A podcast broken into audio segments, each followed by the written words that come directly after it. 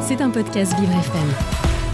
Ce matin, dans le journal différent, nous allons nous plonger plus intensément dans une transformation économique qui va impacter tous les pays, mais essentiellement les moins développés. Mardi dernier, le Fonds monétaire international a publié ses prévisions pour 2023. Pierre-Olivier Gourincha, conseiller économique, directeur des études du FMI et professeur à l'Université de Californie, a livré une lettre ouverte sur le sujet. Au niveau mondial, l'instance internationale prévoit encore une baisse de la croissance pour 2023. Elle devrait alors culminer à 2,7%, la plus faible performance de ces deux dernières décennies, à l'exception de la crise financière mondiale de 2008 et de la pandémie de 2020. Ces prévisions restent toutefois hypothétiques, en raison de certaines incertitudes liées à la guerre en Ukraine ou à l'apparition de nouveaux variants Covid-19. Ce ne sont pourtant pas ces chiffres qui alarment les institutions. En dépit de ce ralentissement économique, les pressions inflationnistes sont plus étendues et plus persistantes que prévu. D'après les dernières prévisions, l'inflation mondiale devrait culminer à 9,5% cette année avant de redescendre à 4,1% d'ici 2024. Elle s'étendrait alors au-delà des denrées alimentaires et de l'énergie.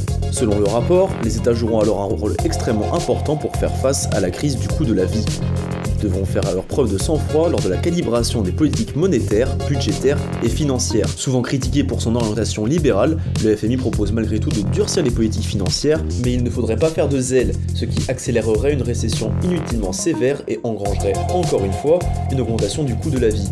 Ils incitent alors les pays à investir dans la capacité de production, c'est-à-dire le capital humain, la transformation numérique, l'énergie verte et la diversification des chaînes d'approvisionnement. Le développement de ces leviers peut rendre les pays plus résilients face aux projets de crise. L'économiste s'indigne donc que les principes essentiels ne guident toujours pas les politiques actuelles. Mais pour les pays émergents, le principal risque est en partie causé par les Occidentaux. Face à cette situation préoccupante, les investisseurs ont préféré rapatrier leurs capitaux vers une source plus sûre, mais celle-ci se trouve principalement aux États-Unis. Conséquence, la monnaie américaine a pris énormément de valeur, à contrario des autres monnaies locales. La dévaluation historique de l'euro en dessous de celle du dollar américain est un exemple criant. Dans le même temps, la monnaie ghanéenne a perdu 41% de sa valeur face au dollar depuis le début de l'année. Rappelons que cette dévaluation, associée à un rapatriement de la monnaie américaine, a fait sombrer le Liban dans une crise économique catastrophique, où les habitants ne peuvent même plus récupérer leur argent dans les banques.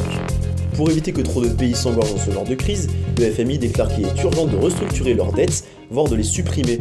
De nombreux États à faible revenu en sont en situation de surendettement ou s'en rapprochent.